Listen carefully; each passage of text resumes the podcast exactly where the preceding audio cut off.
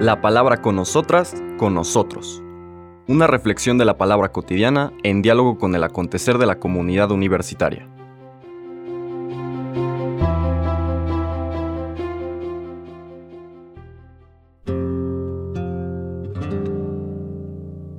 Hola, buenos días. Bienvenidas, bienvenidos a la palabra con nosotras, con nosotros. Hoy empezamos la semana conocida como de la octava de Pascua, hoy lunes 10 de abril.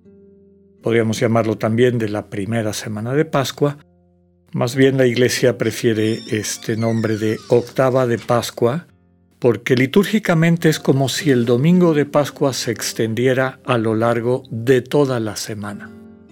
Y por eso las oraciones, el prefacio, los simbolismos que son las oraciones parte de la plegaria eucarística en la cual se pide por cuestiones particulares, transmiten el mensaje de que esta fiesta grande de la fe cristiana, la Pascua, se prolonga durante ocho días hasta que lleguemos al segundo domingo de Pascua. Por eso se llama la octava de Pascua, ocho días completos en los cuales celebramos esta resurrección del Señor, que es, su triunfo y nuestro triunfo sobre la muerte, con todos los significados que la muerte tiene.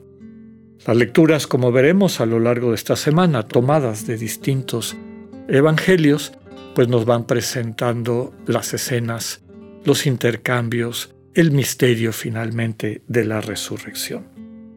Hoy lunes vamos a escuchar la segunda parte del relato de la resurrección en el Evangelio de San Mateo, capítulo 28, versículos del 8 al 15.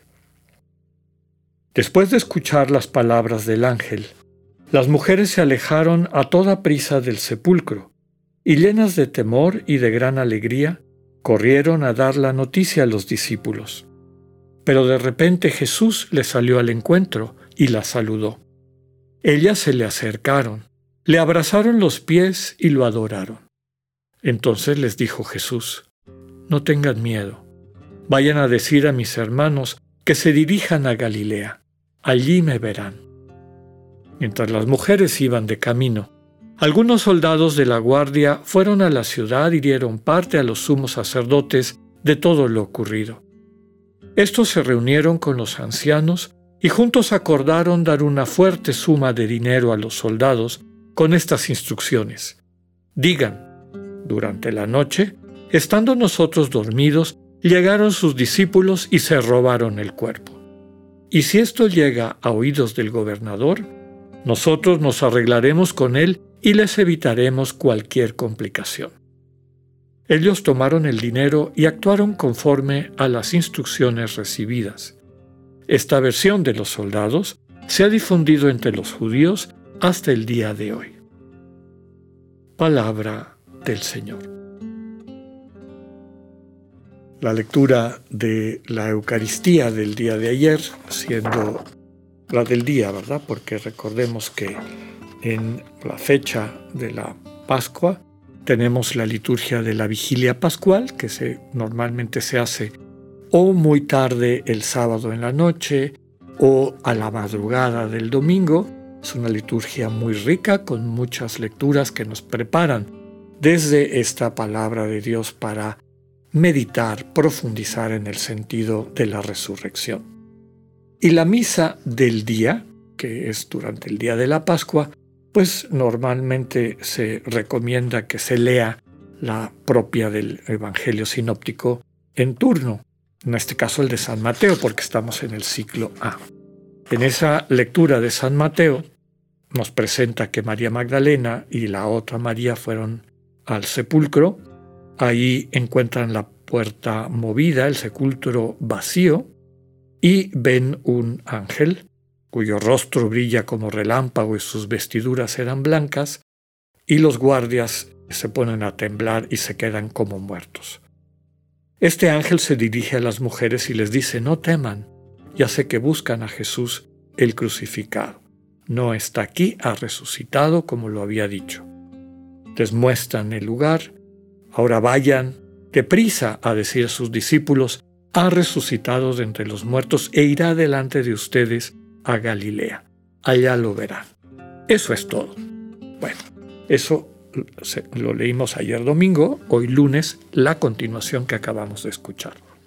Puede servir esta lectura propia de Mateo en su totalidad para recuperar los dos relatos o narrativas propias de la experiencia de la resurrección que muy seguramente circularon entre las comunidades cristianas a los inicios de la fe. Una se conoce como la narrativa del sepulcro vacío y la otra es la narrativa de las apariciones personales. Vemos cómo Mateo las integra, las dos, dentro de su propia mistagogía, porque básicamente podemos decir que fueron experiencias complementarias. Hoy vamos a hablar en particular de la del sepulcro vacío. En los próximos días vamos a hablar de las apariciones personales y algunas de las características que las constituyen. La experiencia del sepulcro vacío parte de la, de la vivencia que tuvieron discípulos y discípulas de Jesús y estas varían, ninguno de los evangelios tienen ni describen la misma hora ni el mismo número de personas, desde las dos personas, las dos mujeres, las dos Marías que acabamos de ver que Mateo nos presenta, en el caso de Lucas son hasta seis más personas. En el caso de Juan, una sola, que es María Magdalena. Varía de uno de un evangelio a otro, pues según la historia, las fuentes, etcétera, que el redactor del evangelio tuvo. Pero todos están de acuerdo en que fueron mujeres las primeras que llegaron al sepulcro y lo encontraron vacío. Había una práctica en, el pueblo judío y también de alguna manera la encontramos en nuestra cultura occidental, que cuando alguien moría como parte del duelo, las personas iban al lugar del entierro. Lo veíamos hace unas semanas en la lectura de la resurrección de Lázaro.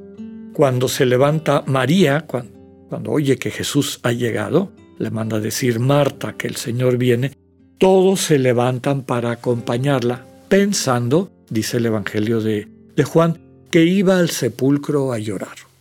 Esta visita al sepulcro, como se llamaba en, dentro de esa cultura, era parte del duelo. ¿Qué está detrás de eso? Cuando perdemos a un ser querido, cuya presencia estaba mediada básicamente por su cuerpo físico, es decir, el verle, el poderle tocar, el poder interactuar a través de nuestros sentidos corporales con la persona amada, cuando perdemos eso, cuando empezamos a sentir el vacío de la ausencia, es común que las personas acudan al lugar donde les queda lo último, digamos, la última esperanza de cercanía, con esa presencia corporalizada, llamémosle así. Entonces por eso la gente va o al sepulcro, a la tumba donde estaba, o ahora que se ha eh, difundido la práctica de poner a nuestros difuntos incinerados en criptas, pues ir a la cripta, en, la iglesia donde esté o en esa misma iglesia tener una Eucaristía con esa intención, en fin. Aquí la clave es que estas personas, las mujeres, cuyo nombre y número varía, ya lo comentábamos, llegan con esa expectativa y su sorpresa es que el sepulcro está vacío. Eso que iban a buscar, el cuerpo de Jesús, lo último que les quedaba de aquella presencia ahora ausencia, pues se encuentran con que es inaccesible. Eso que buscaban, el cadáver, por decirlo de una forma fuerte, ya no está.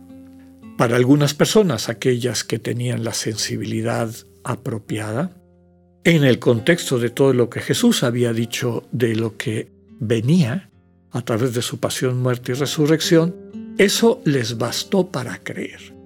Esto se presenta con particular claridad en el Evangelio de Juan, cuando el discípulo amado, avisado por María Magdalena, este discípulo y Pedro, del sepulcro vacío van corriendo, el discípulo amado contempla el sepulcro vacío y creyó, dice. se dio cuenta que el Señor ya no era accesible a través de esta presencia corporal, como estaban acostumbrados, acostumbradas a experimentarlo, sino que estaba en otra dimensión.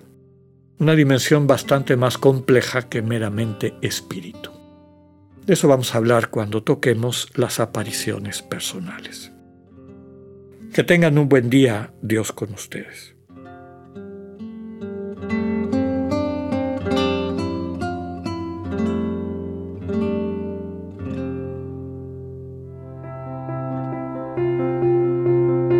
Acabamos de escuchar el mensaje del Padre Alexander Satirka.